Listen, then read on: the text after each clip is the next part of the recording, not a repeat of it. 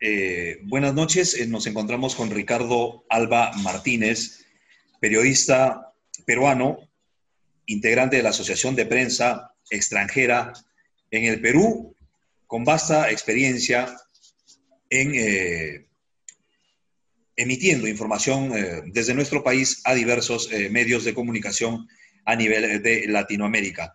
Ricardo Alba, muy, muy buenas noches. Este, ¿Cómo estás, Pepe? Un gusto, un gusto, saludarte.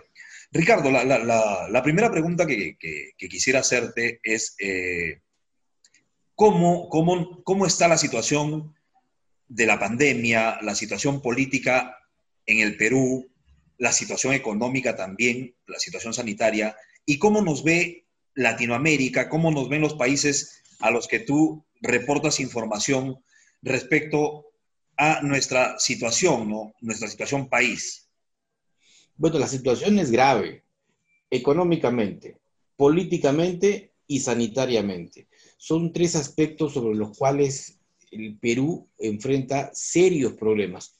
Hoy hemos visto casos de coronavirus que crecen más, sobre todo en adolescentes, más que en adultos mayores, una economía que sigue en descenso, la bolsa hoy abrió y cerró mercados a la baja y en el eh, tema político la conflictividad que no cesa, no tiene cuándo parar. Y hay inclusive ya ahora voces que hablan incluso que por el tema sanitario la fecha de elecciones podría modificarse, aunque para el Ejecutivo ello no va a ocurrir, se va a respetar la fecha.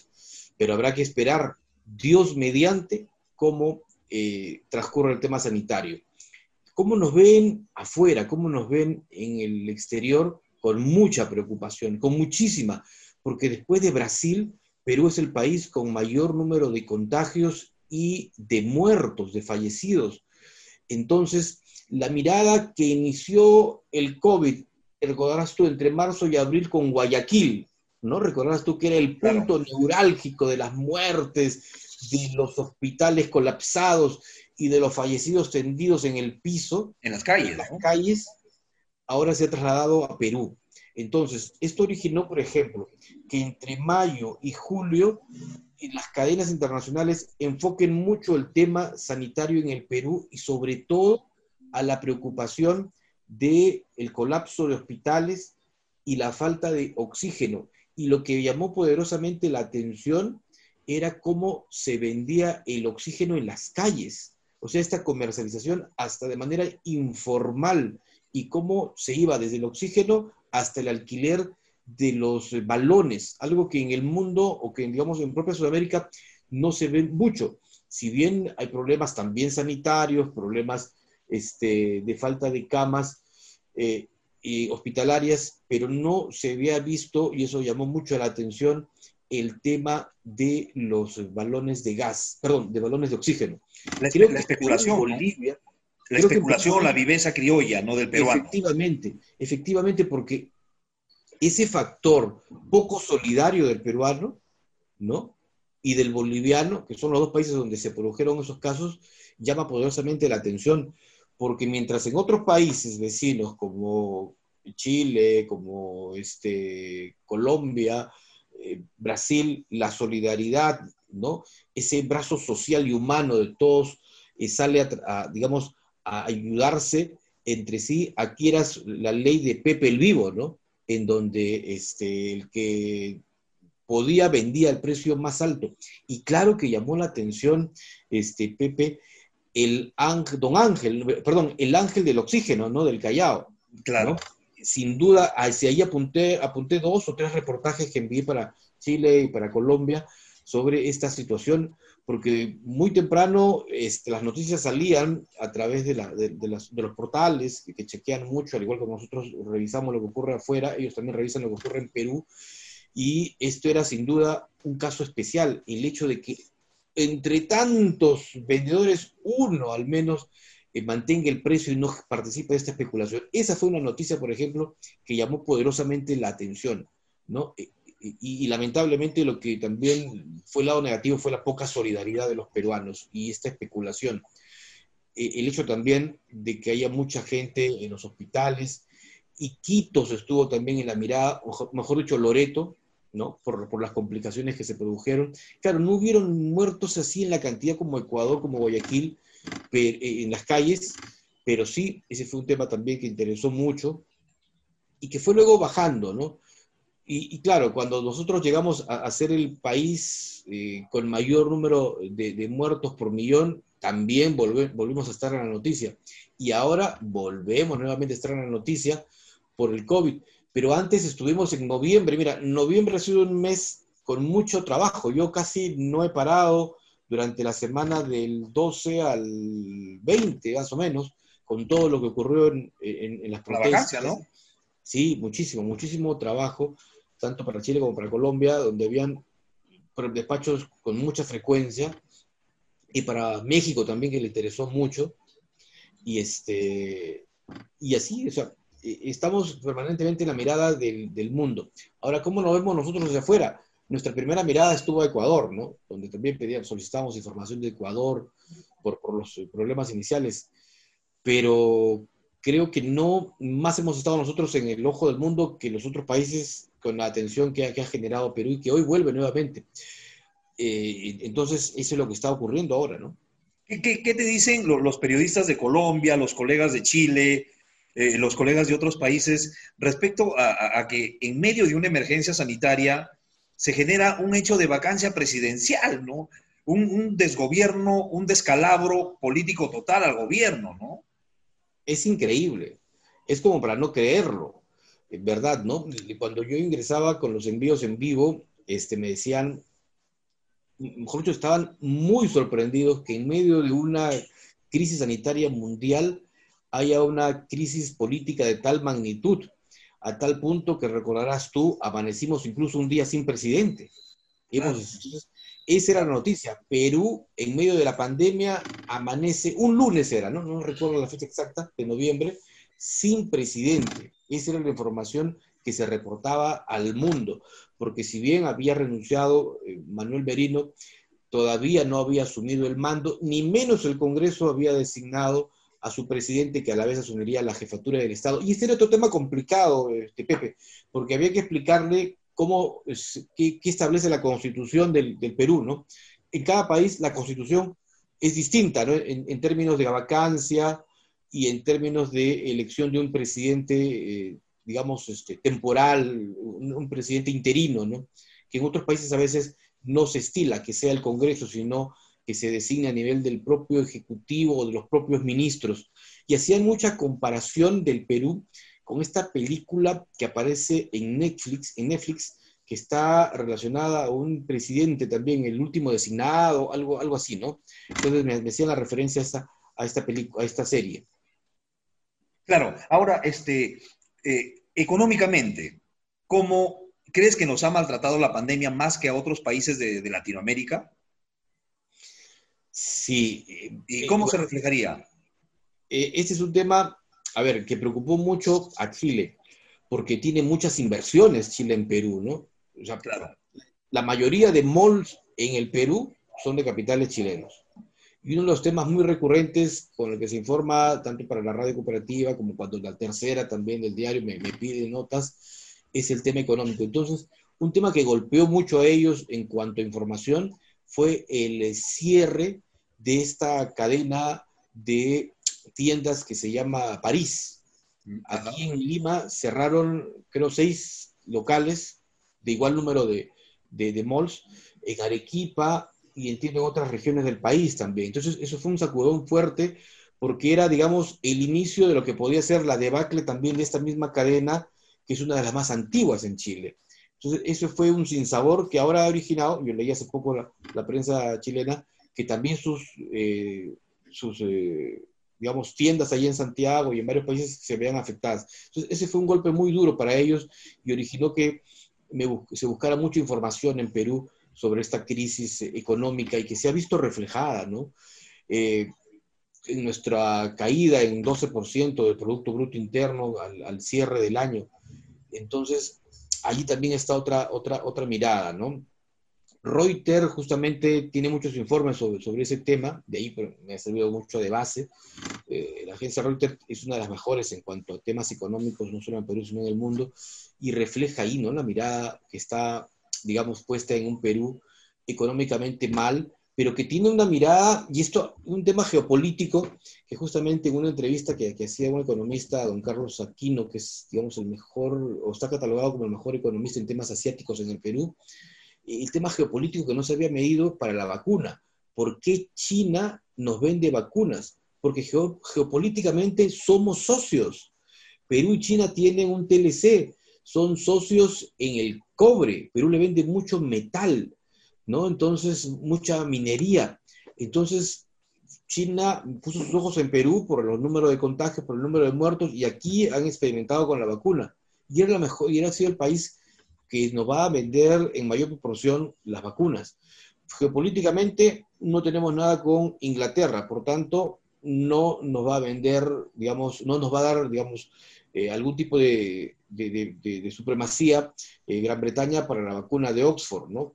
De, Pfizer. Por eso se entendía que no llegaba a Perú. Eh, tampoco tenemos, digamos, socios económicos con las otras naciones, ni con Rusia, mira, ¿no? Por eso Rusia envió vacunas primero a Venezuela antes que a Perú. Entonces, ese es un factor que también no se ha visto políticamente, pero que sí, también lo han enfocado mucho. los cambios de gobierno, los problemas políticos, ¿también habrían influido en la llegada de la vacuna? Sí, creo que lo creo que sí, ¿no? Ese también es otro tema que siempre me preguntaban, ¿por qué Perú? Y eso me preguntaban en Ecuador la primera semana que hicimos un enlace, ¿por qué Perú no tiene vacunas cuando ya hasta un día antes se había cerrado por parte de Venezuela, que es el país supuestamente con mayor crisis política y sobre todo económica en Sudamérica, y por qué había cerrado con Rusia y por qué Perú no tenía vacunas. Ellos también ya tienen vacunas. Es más, Ecuador ha empezado hoy justamente a vacunar ya a sus policías, a sus médicos. Y, eh, esa era una pregunta que, se me hacía y que, de acuerdo a la información que uno ha logrado obtener, pues este, hubo en estos cambios políticos, en esta, estos cambios de ministros, este, mucha demora porque no se pudo concretar finalmente, porque finalmente tampoco entiendo yo, no es que sea oficial, sino que lo entiendo, este, los países tampoco podían cerrar, eh, los países extranjeros o, las, digamos, más que los países, este, los laboratorios extranjeros no tenían confianza. Si firmo con Perú porque finalmente tienen un gobierno una semana, otro presidente la siguiente y la subsiguiente otro, ¿no? Entonces, eso originaba también que el Perú no genere confiabilidad hasta que por fin, digamos, con la era Sagasti hemos logrado de alguna manera estabilizar autoridades, no, no estabilizar económicamente, no estabilizar al menos las autoridades y esperemos que lleguen hasta el 28 de julio. respecto al, tema político electoral, eh, también está moviendo, ¿no? Está moviendo masas, está moviendo personas y parece que también va a mover el virus. Sí, pero para afuera no llama la atención el tema electoral. Y te cuento por qué, Pepe. Porque en Ecuador entiendo que en febrero hay elecciones, entonces presidenciales y congresales. Entonces, básicamente están enfocados a su campaña electoral. En Chile también hay elecciones justamente el 11 de abril, entonces están enfocados en su campaña local, propiamente dicha. Eh, a Colombia no le llama mucho la atención, probablemente miren a Perú a partir de una semana, una semana antes de las elecciones, pero sí les interesa a Colombia el tema sanitario porque tenemos una realidad muy similar, ¿no? Casi las mismas medidas que se han adoptado en Colombia se han adoptado en Perú. Estas dos últimas semanas han sido más drásticas porque hay confinamiento eh, mayor o más intenso que en nuestro país. Pero sí, el tema electoral no está, digamos, en la agenda de nuestros países vecinos. No, no nos miran, salvo probablemente la última semana, ¿no? Probablemente la última semana cuando ya haya más definición. Además, si abren eh, los portales, van a encontrar que el 25% todavía no sabe por quién votar, es decir, todavía no hay una definición clara. Claro, y, que tenemos también eh, quizá la mayor cantidad de candidatos a diferencia de otros países, ¿no? Efectivamente. Y el voto muy disperso. Así es. Eh, este, ahora, la, la, falta de estrategia geopolítica, sobre todo, del Perú como los países del primer mundo, ha sido también fundamental para quizás no tener los especialistas, no tener la vacuna, no tener el apoyo eh, esperado ¿no? en los momentos críticos que se ha vivido y en los que parece que se avecinan. Efectivamente, ¿no? Ese ha sido un tema fundamental el tener eh, socios eh, comerciales, políticos, geopolíticos. Mira, este, nosotros siempre tenemos bronca a los chilenos, ¿no? Es un hecho. Claro. Ha pasado mucho tiempo, Alan García habló de cuerdas separadas, pero este, Piñera con un par de llamadas solucionó el problema y le llevaron la vacuna de Inglaterra, ¿no? Y es fácil entenderlo, ¿no? Durante las Malvinas, ¿quién fue el principal aliado de, Inglaterra? Chile. Claro. Definitivamente. Entonces, había que darles, o sea, quizás nuestros políticos no han visto mucho ese lado, pero era evidente, internacionalmente se sabe que Inglaterra le iba a vender vacunas a Chile porque es su, socio, ¿no? este, Margaret Thatcher no estará liderando el país, pero sigue teniendo su, sin duda su peso político, ¿no? Entonces, definitivamente ese era un hecho. Yo creo que Piñera en dos días solucionó el problema. Aquí hay muchos políticos en campaña, yo escuchaba decir ayer a uno, si yo soy presidente, alzo el teléfono y me y llamo y tomo el primer avión y me voy. No es necesario ir hasta otro país, viajar hasta otro país. Ahora todo se hace por internet, como estamos conversando tú y yo, y se solucionó el problema. Claro o, claro, o a, nivel ya este, de cancillerías, de personas estratégicas en cada lugar, ¿no? Pero son socios, definitivamente, eso tenemos que mirar a futuro, ¿no? En enfrascarnos en socios. Y China es un buen socio porque, bueno, bueno para ellos sobre todo, ¿no? Porque, mira, tienen el cobre, o sea, tienen los minerales que se la llevan. En gran parte tienen la pesca también peruana, ¿no? Es decir, nosotros hemos buscado en APEC, en APEC justamente a los tigres del, Pacífico y China ha respondido, ¿no? Claro, si tú recuerdas también, ahora se me viene a la memoria, este, hace algunos meses la embajada norteamericana emitió un comunicado a través de un tuit diciendo que embarcaciones chinas estaban este, invadiendo las 200 millas peruanas, ¿no? con muchas embarcaciones y que estaban violando justamente los acuerdos internacionales. Y China respondió a las pocas horas negando eso y señalando que todas sus naves, eh, sus embarcaciones, mejor dicho, tenían permiso de las autoridades peruanas. Estados Unidos mira con preocupación a China porque sabe que China es una potencia que podría superarla. Y claro, y sabe que en el mar peruano hay mucha riqueza y que allí apunta para llevar sus productos hidrobiológicos a su país. Y China es un socio de Perú, entonces ahí, ahí hay, si uno va, eh, este, eh, eh, digamos, viendo las cosas, si pues a China quizás se les permite algunas cosas y Estados Unidos ve con preocupación. Entonces, sí, hay que ir ganando muchas cosas, ¿no? Porque está ganando mucho terreno en, el Perú, ¿no? Las inversiones chinas. Claro.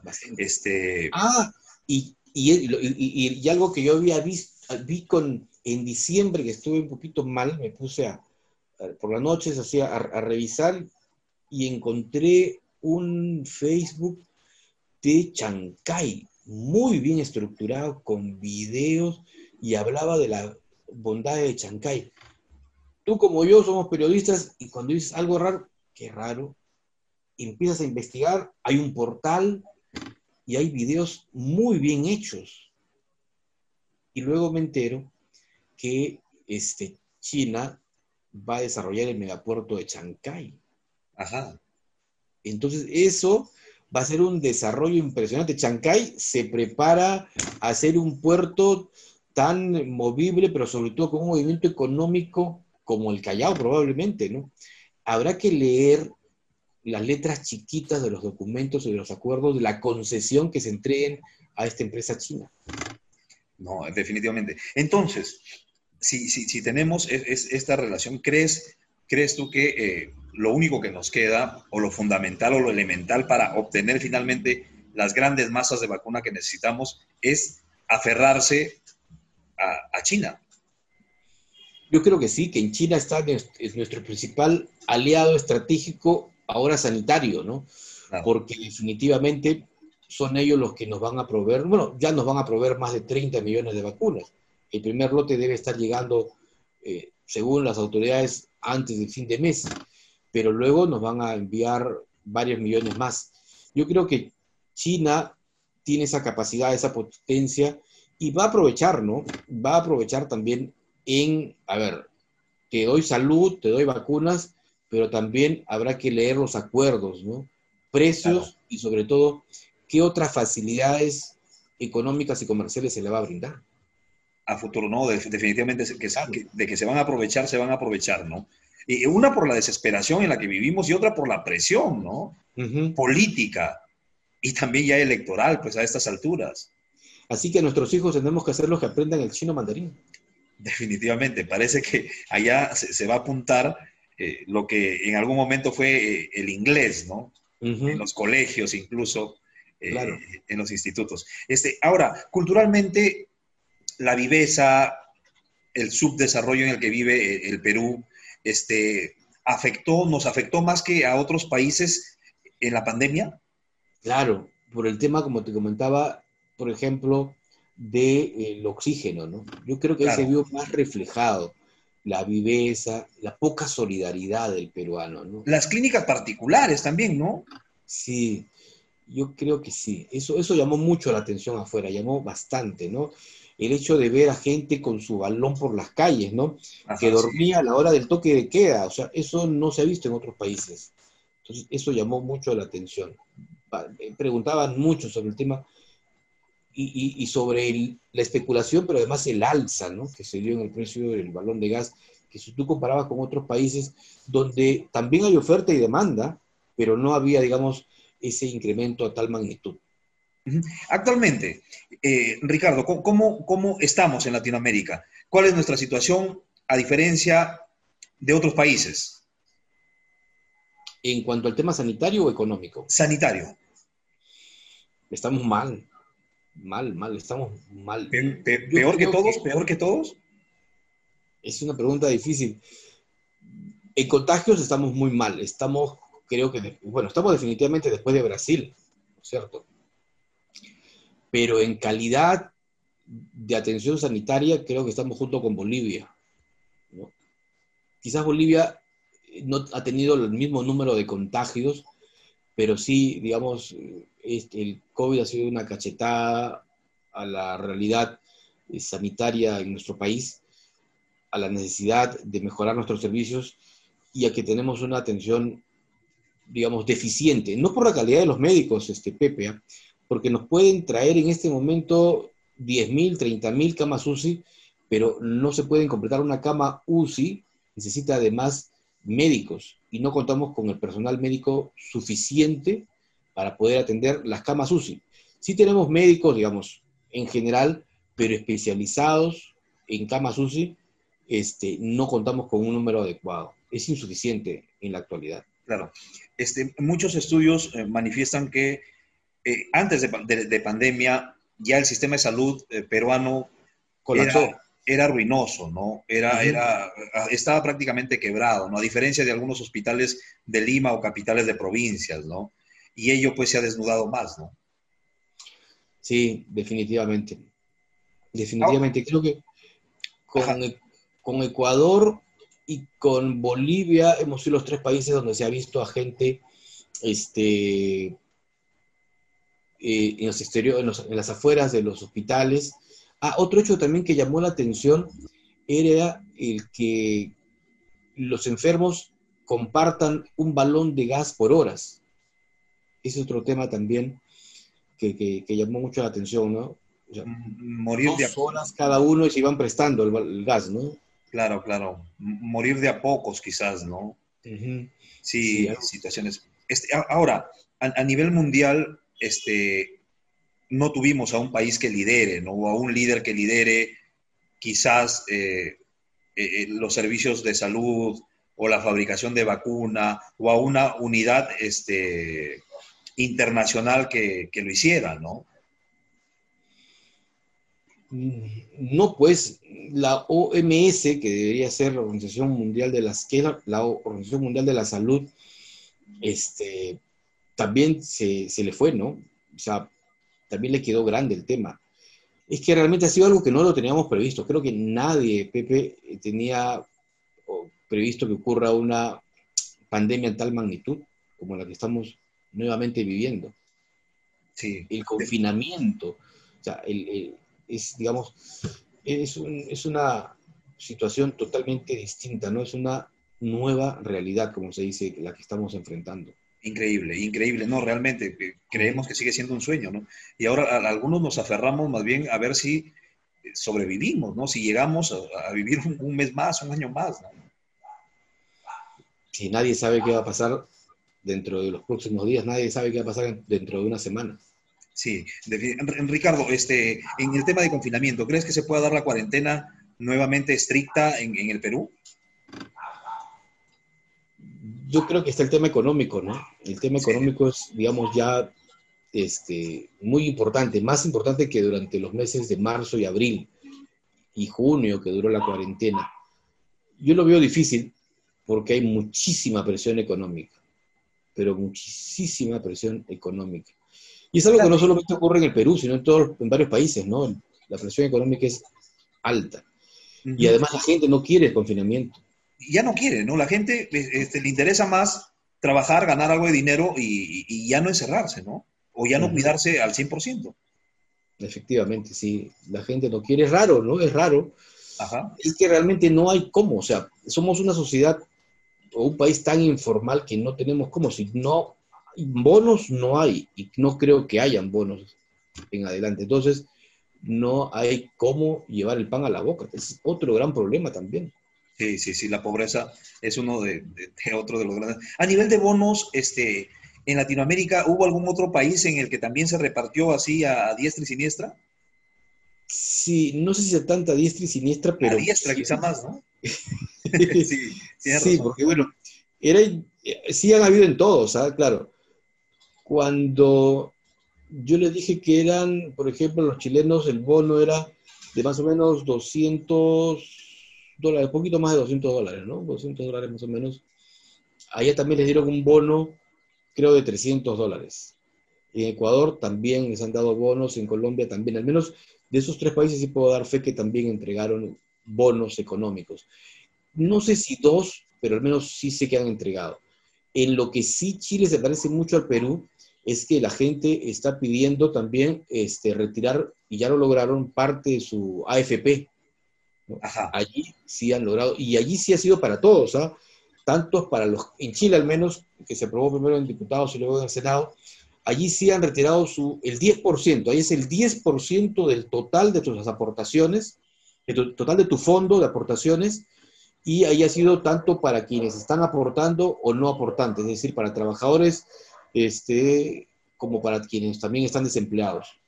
Ajá, sí, sí, un, punto interesante. Finalmente, Ricardo, y agradeciendo tu, valioso tiempo, este, ahora, eh, ¿qué, ¿cuál es la, situación hoy de Perú? ¿Qué información manejas?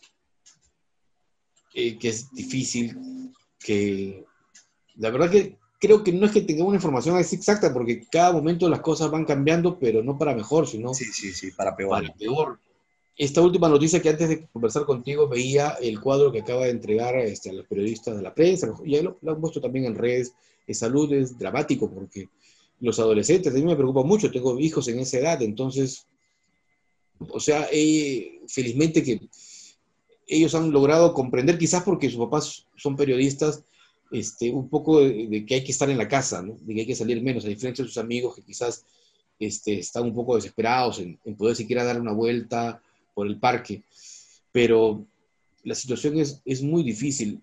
A diferencia de la primera ola, no, eh, durante estos 10 o 15 días, todas las mañanas me encuentro con alguien que ha fallecido. Claro. Papás de compañeros de trabajo, hermanos, familiares. Las redes sociales, ¿no? Inundadas de pena. Encuentro, creo que la semana pasada, en un solo día, encontré tres anuncios de fallecidos, ¿no? Del entorno. O sea, eso sí ya duele, eso sí afecta un poco ya porque tú quieres estar este, positivo, ¿no? Pero hay cosas que es este, te muñequean. Entonces cerramos el día prácticamente concluyendo que los contagios en Perú son mayormente adolescentes, ¿no? Sí, si, oh, si a mí me llamara en este momento y me dijeran, vamos a salir al aire en unos minutos, o prepárate un informe para la noche, y yo le diría, ¿cuál es el enfoque? El que tú creas más conveniente. O sea, a ver, los periodistas, o sea, decimos a veces algunos términos, el, que sea más pepa, ¿no? Digamos. claro. Hay, hay, otros por aquí se le dice el más vendible, ¿no? Eh, o tú dices, pásame la pata, pásame la pata es el gorro, ¿no? Entonces el gorro aquí, ¿no? Este, sería que Perú, segunda ola, este, COVID afecta más a adolescentes. a nivel de contagios, a nivel de contagios. el número de contagios en 59% ha crecido de la primera a la segunda semana. Desplazó a los adultos mayores. Ese sería, digamos, mi, mi, este, mi enfoque, ¿no? Por ahí iría mi noticia. Más que el comunicado que ha hecho Palacio de Gobierno esta noche sobre gastos. por ahí iría la, la, información y porque estamos creciendo en un ritmo de 5.000 casos diarios.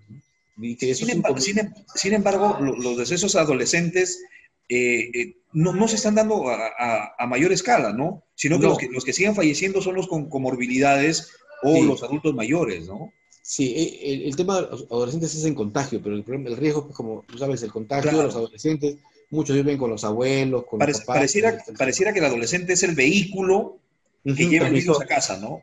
Y contagia lamentablemente a, a los... Pero es que los chicos están saliendo mucho a la calle. Yo cuando, a veces que salgo, veo muchos jóvenes en la calle. Había intervenciones en fiestas, ¿no? Las discotecas funcionando los fines de semana. Claro, pero mayormente se da eso en las periferias, ¿no? Bueno, también en las, en, las zonas de, de acomodo.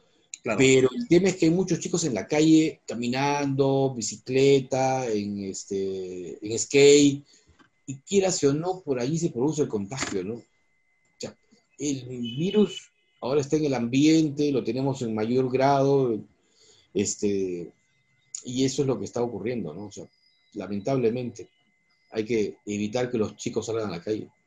Ricardo Alba, te agradezco por, tu valioso análisis, interpretación de, la realidad y no queda más que felicitarte también porque una radio a la que colaboras, Radio Cooperativa en Chile, está siendo premiado, ¿no? Cuéntanos un poquito de eso, porque estamos quitando los minutos, estamos quitando los minutos de la ceremonia. Sí, justo a las 8 y 30 ya, empezó.